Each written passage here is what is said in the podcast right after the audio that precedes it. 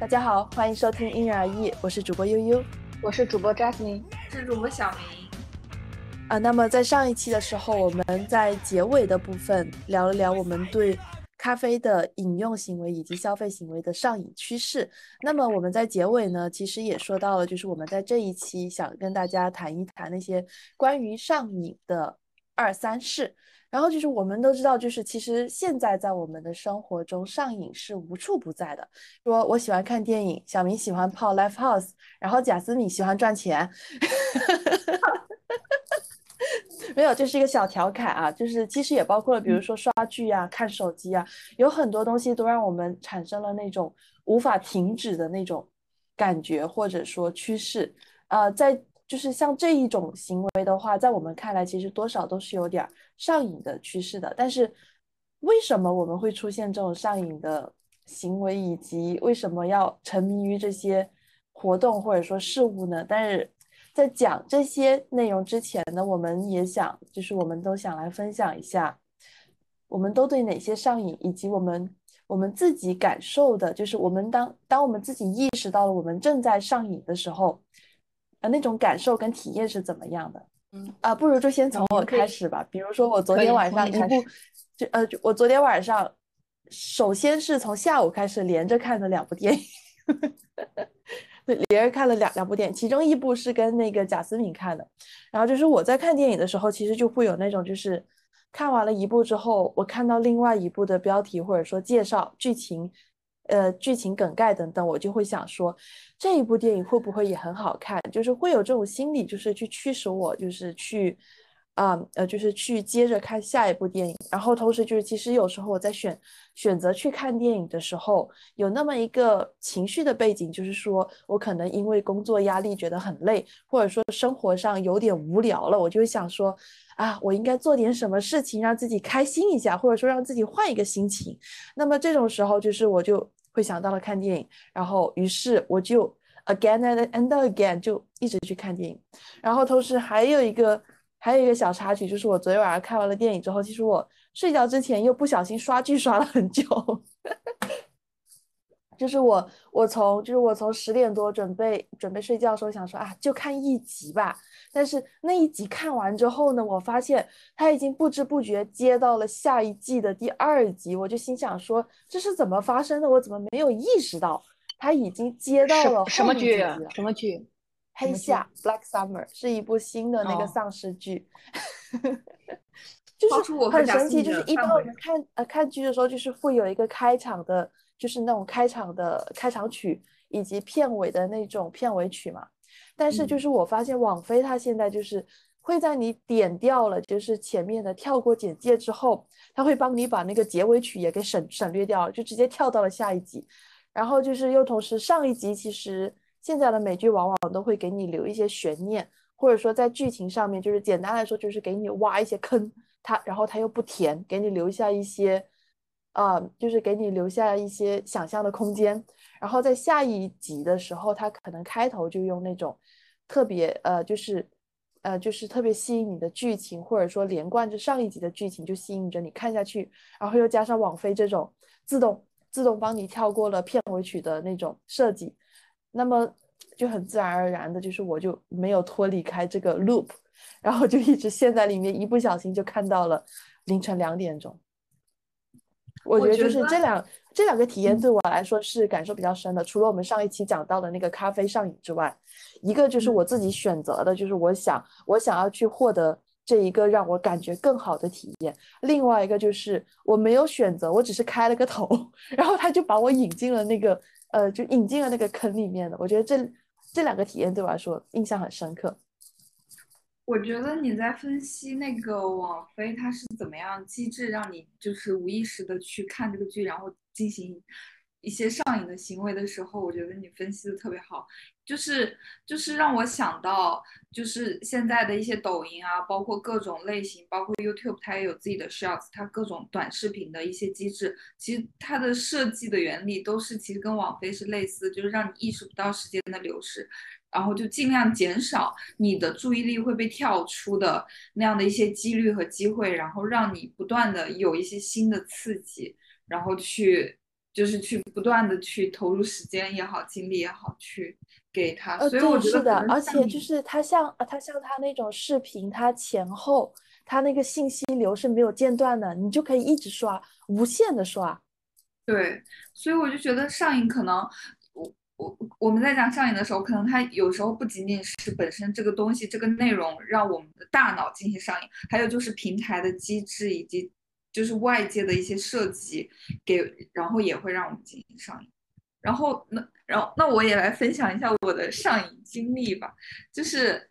我我现在突然想到的，就是虽然上一期我们聊过咖啡，然后我我当时是说我没有咖啡上瘾，但我突然想到有一次在学校我们住在宿舍的时候，那个时候我大概一个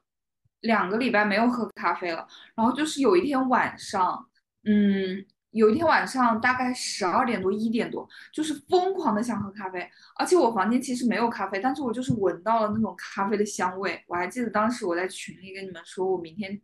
一大早我必须去 North Bay 买那杯燕麦拿铁，我一定要去喝。就那个时候，我觉得是没有办法控制住的想要喝。其实我就是不是我选择的，是我的大脑就是必须想要喝那杯咖啡，所以才。所以才会喝我我，因为我昨天在看那个 Pre pretend City，然后他正好讲到了体育和健康，然后包括那个主人公 Fran 也说他对抽烟上瘾，然后他就说他知道抽烟对身体是不好的，但是没有人上瘾的时候是把上瘾作为一个目标去发展的，也就是说所有的人上瘾都是在无意识的情况下就上瘾了。我想到我最近可能。还有一个让我有一点上瘾的是运动吧，就是我在运动的过程中能够非常强烈的感受到那种快乐，特别是我最近开始力量训练了之后，就是那种肌肉的痛感以及后面带给我的那种快乐，会让我不断的想要去再次训练，再次训练。所以我现在其实是在凭借我的意志力控制。哦，以及我的其他的事情的忙碌来控制我，不要太多的去训练。我觉得这也算是一个上瘾的机制或者行为吧。嗯，好，我我讲一下我的吧，因为我感觉你们两个分享的都特别好。一个是悠悠说电影、电视剧，然后那个小明讲的是自己日常中的那个生活方式和习惯，运动。然后我这边上瘾的话，其实有两个方面。一个就是跟你们这个比较类似的是，我以前玩游戏其实还挺上，我比较喜欢玩主机游戏，但这个也没有到上瘾的程度，我是可以随时就是不玩的。但是当我玩一个游戏的时候，我就属于那种就是会被就任天堂它的游戏的机制设定，我一定要把它，比如说它就是设定要全收集，然后或者说他玩动物森友会的时候，动森那会儿很火，每天要买什么衣服，要可以去怎么样的去收集博物馆的东西。还有钓什么样的鱼，我都会被这个机制引领着，就是会非常的上瘾。但这个就是在玩那个游戏的过程中，我会陷入就是在那个上瘾的那个迷境当中。然后这个我后面就是展开阐述一下吧。然后这个是我一个游戏上瘾的一个经历和方面。但我是属于那种对这个游戏玩一段时间，可能也没有什么，就是有生活中有别的事儿，我就可以随时放下的那种。但在过程中是上瘾的。然后另外一个上瘾的话，是我是一个我个人的一个可能也算是积极上瘾的例子吧，就是我是属于这个是跟感情的模式方面有关的。我经常是比较偏向于喜欢不喜欢我的人，然后就是我过去我很喜欢的人，就是指的是爱情方面的，就是我特别喜欢的都是不喜欢我的人，而我非常享受于这种。被不喜欢、被奴役、被束缚，然后强迫性行为的，让我更喜欢他。哪怕我知道这个是没有结果的，但我对于这种感情的那种依赖关系，我会自我很沉醉。就甚至其实不需要他的反馈，和他没有反馈，就是我特别喜欢的这种感情状态。我对我之前所有的感情关系里，我很喜欢的人里面，我大部分就是我会成瘾和入迷的人都是这种人，就是。不喜欢我的，而且让我就是强迫性的要求自己仍然维持这样的一个关系，就是在感情方面我有这样的一个倾向，然后这个是至今也有的倾向。我觉，所以我觉得这个算是比较持久的。就这种跟，就是因为成瘾，你们刚讲了很多非常技术层面的，但我就刚想想分享一下我个人感情偏向层层面的，我觉得我的就是就是在这种爱情啊感情方面的，我的那个成瘾的机制就是非常喜欢呃被奴役、被束缚，然后被强迫、被不喜欢、被折磨，但我非常喜欢这种关系。然后当然我发展成感情关系的往往都不是这样的关系，但我觉得。又不一定是正式成立关系才算是一个感情，就是有不同的嘛。但我个人比较喜欢你这样的感情，然后就想分享。就是我之前跟你们分享过一篇文章，其实这篇文章也说，就是像这种现在的成瘾行为，它的就是有有一类成瘾的成瘾对象，它可以是任何东西、任何事物，就是并不是说具体的某一种活动，或者说某一种东西，比如说咖啡呀，或者是烟草啊之类的。所以，既然贾斯敏提到感情这个，其实，在我们上次聊选题过程的时候，我就提了一个问题，就觉得说，所谓我们说的恋爱脑，然后大家现在都说恋爱脑或者说上头啊，那上头算是一种，算是一种上瘾吗？其实我觉得是很明显的，是的，因为我自己在上头的时候，我是能很明显的感受到。就是我刚刚说的，我我不是我有意识的想要去控制，就是我是我控制不住的，或者说我跟我朋友交流的时候上头的那种感觉，其实，嗯，是没有办法，是很难控制住的。我觉得，所以它其实算是一种上不管是这种所谓的恋爱脑，还是感情方面，就是可能是让我们想沉在相应的迷境中，忘掉一切，然后让我们就是自我的强迫性。然后在这里，我可以想引入一个概念啊，就是我之前其实也有分享过的，就是现在其实也比较流行的，叫做 mental flow 心流，就是那个讲的就是呃，对，是一个心理学家，名字其实记不太清了，他提出来的就是说，人们在专注于某种行为时表现出来的心理状态，就比如说艺术家在创造时表示表现表示表现出的心理状态，通常在这个状态中是不愿被打扰。然后也就是所谓的抗拒中断，然后个人和精力你会完全的投入于这种活动上，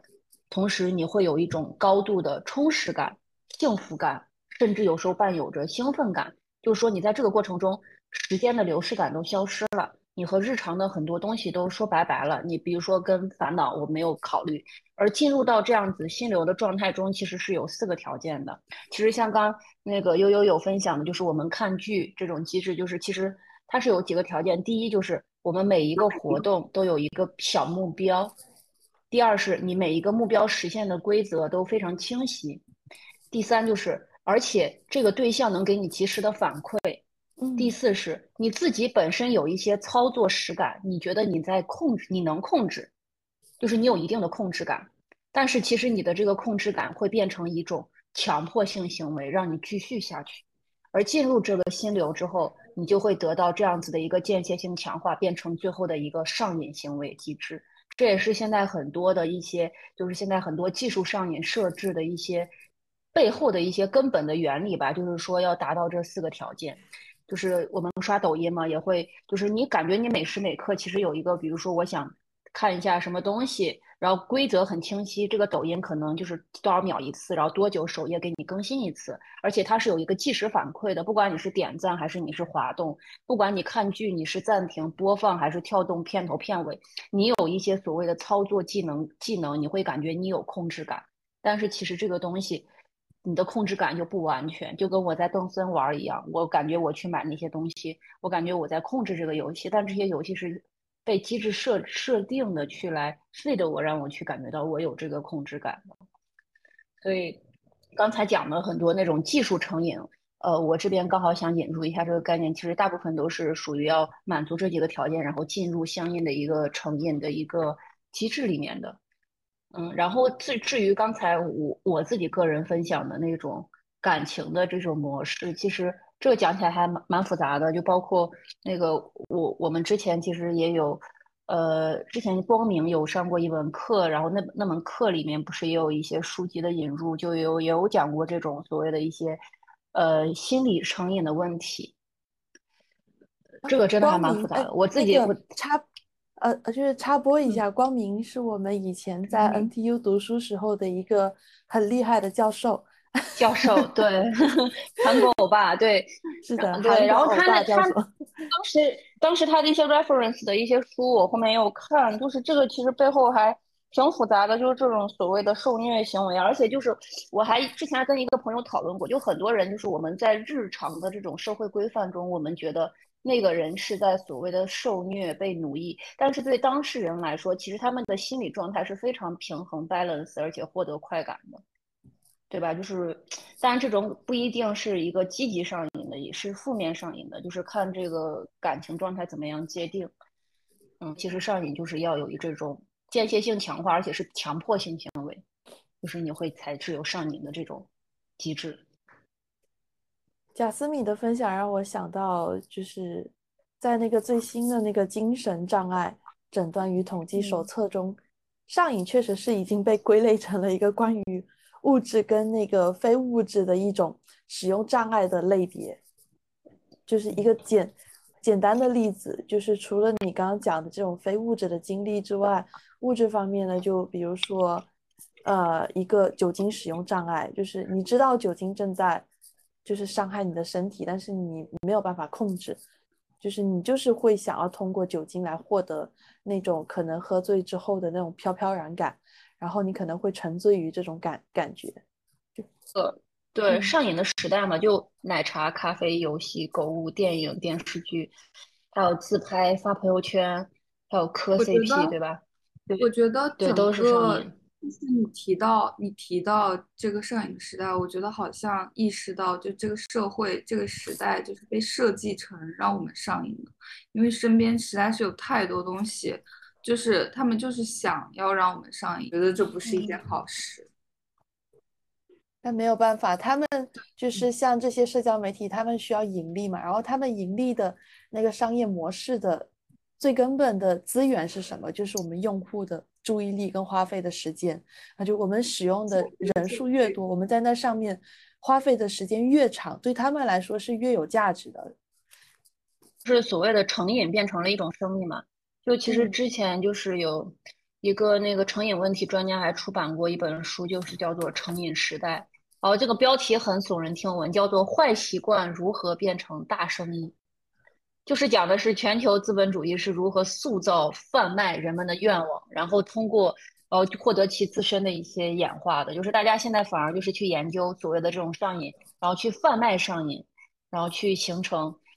形成一种生意和新的商业模式。因为其实就很简单，我们很多人上瘾，包括我刚说的那些很多例子，就是我们在上瘾的过程中是机械的消耗掉时间，然后获得了继续玩下去我们的某种自我的一些控制能力和精神上的这种满足感。就包括现在我们看到那个，就我刚说那个什么游戏上，其实就是这种所谓的游戏障碍。呃，世界卫生组织早都已经把它就添加到修订后的那个国际疾病的分类中了，就是已经算是一种精神障碍了。就刚才有提到的，但我没有到那种程度了。我对它，我感觉我只是那种在玩的过程中，所以包括刚悠悠讲的那种，呃，悠悠看剧啊什么的，其实我们都没有发展成那种强迫性的一些行为。所以，其实我在这里想提。嗯，想提到一个点，就是我们刚才其实聊了这么多，包括我刚刚也说，我觉得这是一个不太好的事情。其实我们都是把上瘾所谓的 addiction 的，就是意识到这是一件不好的事情。但是有一个点是，悠悠刚刚说到，你在看剧啊，呃，看电影的时候，其实有一方面可能是外界的一些情绪压力，或者说工作上的压力，让你选择去通过看电影来释放。然后包括 friend 他也说，很多人都跟他说抽烟。是不好的。他说我知道，但是我还是选择就是被这样的上瘾行为所奴役。然后包括有些人他喝酒也是，我当然知道他对我不好啊，但是所以呢，我选择在这段时间就是被酒精奴役和麻痹。然后所以我在想，可能因为我们都不是就是特别专业的心理学呃心理学或者生理学的，对上瘾能够有什么什么。很精精确的解释，可能我们更多还是从自己的视角来去分享。所以在我们的日常生活中，其实可能上瘾相对来说，嗯，有时候它可能也不是一件坏事，它是可以让我们就是给我们提供一些日常生活中的避难所，让我们选有一些这样的东西。然后哦，说到这个，我就突然想问，当我这么说的时候，那让我们上瘾的东西跟让我们 comfort 的东西，它的区别在哪里呢？就好像说有些人我吃东西，我对吃东西上瘾，但是同时还有一个概念是我的 comfort food 会让我感到舒适。我觉得这两个好像带给我们的都是一些快乐，它们的区别在哪里？我想。对我我我想补充一下，就刚小明说的这个特别好，我因为其实上瘾它其实真的本身也是分这种所谓积极的上瘾，也分消极的上瘾。但其实我们提到上瘾和成瘾，从以前到现在，就是高度绑定的是一种成瘾是一种个人选择，也就是人的主动失德。就我们过去比如说吸毒，或者说过去对于成瘾者，他大部分都会是进行道德化的指责的，就是我们在。在大家都知道七宗罪嘛，就是在公元六世纪的那个早在公元六世纪的时候，我们就是傲慢、嫉妒、呃暴怒、懒惰、贪婪，嗯，性欲、暴食和色欲、色欲，对对对。然后他他把这个是排序了，然后他对于那个暴食，他是当时排在第二名。但是但丁他对于这个暴食的解释就是过分贪图享乐，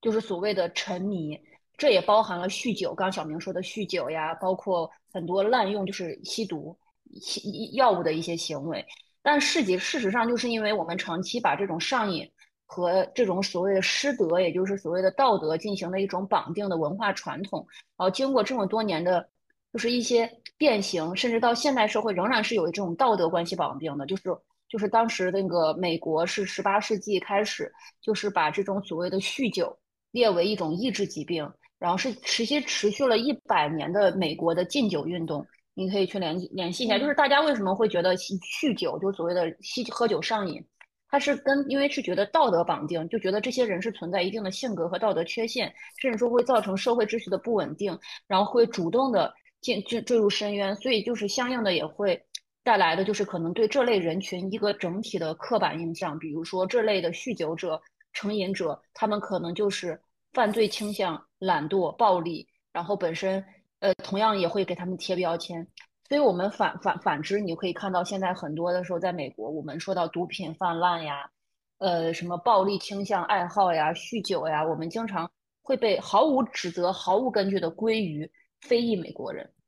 就是我们反而把他这种标签化以及失德化。就是进行了这种高度的绑定，然后其实它本身的目的就是要剥夺当时黑人的一些所谓的社会权利和政治权利，这样这个扯得会比较远。总总而言之，我这边想说的就是，其实上瘾从以前到现在，不仅仅是说我们个人的一个机制、机制体验和一个个人的行为，其实过去其实它是跟这种所谓的道德和师德化也绑定了，就是我们对成瘾者从古到今，其实他的那个印象，呃，你可以说模糊又清晰吧，但它其实本身就是我们会觉得成瘾者本身是一种。咎由自取，不管是在东方和西方，我们就是对于吸毒者或者这种人都是没有什么过好的印象的，然后间接的也会造成很多刻板印象。所以我们现在提到呃游戏上瘾，然后提到很多影视剧上瘾，就是会到小明说的这个领域，就是我们都会把它引为非常的负面。那这个东西本身是不是也一定程度的去所谓的安慰我们，甚至在抚慰我们在生活中确实成为我们一定的精神良药？但是就是因为我本身对成瘾的这种机制一直以来都是，呃，负面师德化的绑定，所以到这个方面，我们现在还是不会说给他非常正面的肯定的。但就是不管管不管不光是这种游戏或影视剧，我们的这种其实不算是完全成瘾式的一些消费吧，仍然可以说是给我们造成了一个我刚说了吧，我们可能在那段时间就是在那个空间里，仍然是呃完善了我们自我，甚至说让我们可能获得一定的舒适感。所以我。刚小明说的那个，就是怎么样算是上瘾和一个所谓的一个好还是坏？这个东西其实以前到现在，它是有一个过去的一个道德范式绑定，然后到现在延展到别的东西的。呃，我我我仍然个人觉得，就是不是所有的上瘾，或者说我们的这种上瘾消费行为，一定是对个人非常，嗯，一定是坏处的，也存在积极上瘾，以及对我们日常生活中就是需要这些上瘾行为去。嗯，满足我们别的一些心理机制，然后达到，因为现在社会压力也很大，不然可能也没有办法去抒发出来这些压力。而且，而且你刚才讲到就是社会的变化、社会范式的想法，我就想到我们可能觉得比如说抽烟，现在算是上瘾，但是可能三十年前大家人人都抽烟，就在美国的语境下，然后就是这根本就不算是一件上瘾的事情。是呃，就是我们可能也不好去简单的区分上瘾这种行为或者说趋势是好的还是坏的，就是没有办法这样一分为二的去看待。我觉得就是我们可以首先看到，就是上瘾。它可以是在成瘾之前的一个过程，在这个过程里面，我觉得是无害的。就是它其实可能对我们自己的日常生活，或者是对社会都是没有太大的伤害的。但是，一旦它走到了成瘾这个阶段的时候，也就是其实我们刚刚也提到了，就是在那个精神。呃，就是那个精神健康层层面，其实，在那个医学界是把成瘾定义成了一种使用障碍的。那么到这一阶段的话，他可能就会给社会或者是给他的家人、给他的日常生活带来很负面的影响。但是在这之前的话，就是在这之前的话，所有就是上瘾的行为，比如说，呃，我们可能会对一些不健康的情感关系上瘾，我们会对呃，我们会对一些娱乐行为上瘾，或者说对一些物质上瘾。这些就是简单来说，其实，嗯，我我之前有跟你们分享过一篇文章，是来自于那个哈佛的，就是他，就是他就是指出了，就是啊，对于成瘾的发展，就是成瘾在就是在真正的成瘾之前上瘾的这么一个过程，它它其实是就是你必须要就是你成瘾的对象或者说活动必须能够将你一个人的主观体验转向一个令你方就是令你满意的方向，比如说。简单来说，就是让你感觉良好，或者是让你感觉更好。其实你可以发现，我们有很多，就是我们觉得可能让我们有上瘾趋势的那些行为，或者说事物，都是有这么一个，呃，都是有这么一个特征的，就是就是会让我们感到 comfort，然后就是会让我们觉得好像从一个压力比较大的那种情境下面释放出来。呃，发展成一个就是足以成为精神障碍疾病之前，我觉得。首先，一个就是我们生活真的很累，所以我觉得有一些上瘾的行为，并不是什么特别应该被责备的事情。比如说，我们小时候看电影，呃，不是。比如说，我们小时候玩电脑上瘾，其实我们那时候可能就只是因为接触到了一个比较新的东西，然后我们平时日常学习也很枯燥，然后就是我们生活里面也没有特别多的有意思的东西。比如说，现在都市里面的小孩很少有机会可以去，就很少有机会可以去外面玩，也很少有机会可以去别的地方转转，也很少有朋友。就是那种邻里间可以一起玩的朋友，那他能够，就是他能够获得愉愉愉悦感的，能让自己感到快乐、感觉更好的东西，就只有电脑或者手机了。那这种时候，我们应该去责备他没有自制力吗？其实很难去责备，因为我们我们首先就没有给他创造一个更好的环境，或者说可以让他有更多的方向去去那个分散他的注意力。就是其实有很多上瘾行为，就是。像像刚刚说的，是被动形成的，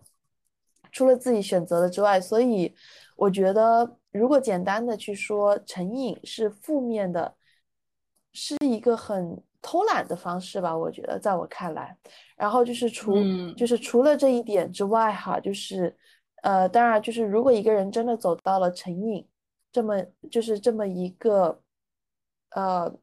比较负面的结果之后，就是我们说的，我们刚刚说的，其实都是上瘾。在成瘾之前，如果你真的成瘾了，其实这个人是很需要外界帮助的，因为他自己已经无法控制自己有那种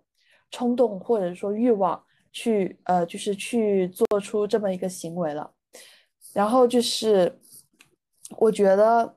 就是这种人往往哈，就是呃，我今天刚好也稍微翻了一本书。叫我们为什么上瘾？是麦雅那个萨拉维兹写的，就是他写的，就是呃，就是他觉得成瘾是一种习得的学习的习，习得的处理痛苦情绪的方法，而且它几乎会变成一种自动程序。就是讲到这一句话，可能你就想想到，就是我们刚刚讲到的，就是一种无法控制的冲，无法控制的冲动。然后就是还有那种就是对于不健康行为的那种沉迷。就是其实，在这种行为中增加的痛苦是不会制止这个程序的，因为我我们本身就知道这个呃，就是可能这个行为或者是这个事物是不健康的，然后我们也知道它是负面的，但是但是就是我们在刻意的停止它的时候，带来的只能是痛苦。所以就是我我我我觉得就是对于成瘾这种东西，其实真的很复杂，因为也不仅仅是现代。我们刚刚有讲到七宗罪，其实我们可以看到，在很久很久之前，我们人类社会里面已经有很多会让人成瘾的东西。所以这个东西很复杂，它可能是跟我 就是是跟我们的一个生物演化所就是所。就是所带呃，就是所带来的一种情感上面的反反馈，以及生理层面的机制的一个长久的演化的形成。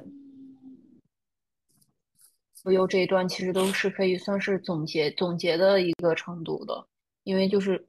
现在我们大环境下，嗯呃，那个之前有看过有一个斋藤茂男茂男的那个就是日本事项相关的，就是那本书叫《宝石穷民》。然后它里面就有说过一段话，就是大环境下我们眼前一片繁荣，但只要我们稍微切换舞台，我们就可以看到各类被异化的群体，他们深受各种打击。这就是我们在现代社会上，我们可以看到各种各样的上瘾的机制和上瘾消费中，就我们看似就是我们生活的非常的富裕繁荣，然后到处都是可能要诱捕我们上瘾的诱饵，但是其实我们在上瘾的过程中，背后就是。一颗颗无处可归的饥饿的心灵，就是所有现代人看似丰富的生活背后，其实背后飘散的仍然仍然是所谓的这种无处无无处可归的一种孤独和没有依托感。所以我们也对，所以我们需要各种各样的一些上瘾的一些机制来弥补，呃，我们可能这种所谓的一些充实吧，充实的感觉。嗯，是的，以上就是我们分享。然后最后就是，其实我有个小小建议，就是虽然我们刚刚的结论就是说，就是上瘾或者说成瘾，它不一定是负面的，但是就是其实我觉得，就是当你一个行为，就是你对它的迷恋程度，以及你就是呃，它占据你日常生活中的时间份额越来越大，甚至影响你其他应该进行的日常。日常生活节奏的时候，其实有时候你就应该警惕了，就是你是不是已经走走入了一个误区或者说使用障碍的方向。那么这种时候，其实我觉得有一个比较好的方法，就是就其实我我我刚刚也有提到，就是分散注意力，呃，就是你可以多就是多呃就是多挖掘一些就是可以让你感觉更好的一些东西，而不仅仅只专注于这么一个事物。感谢大家今天的收听，拜拜，拜拜，拜拜。All right.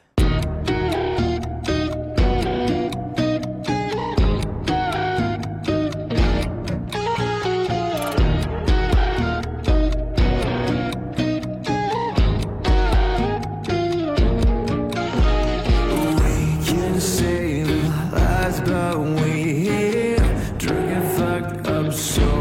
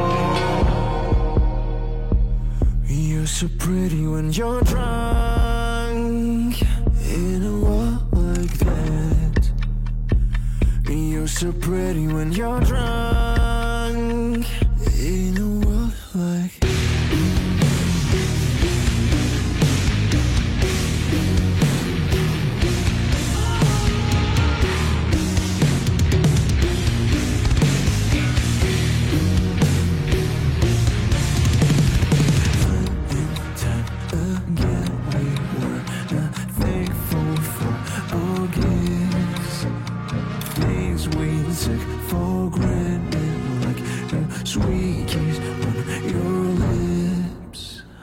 Wait.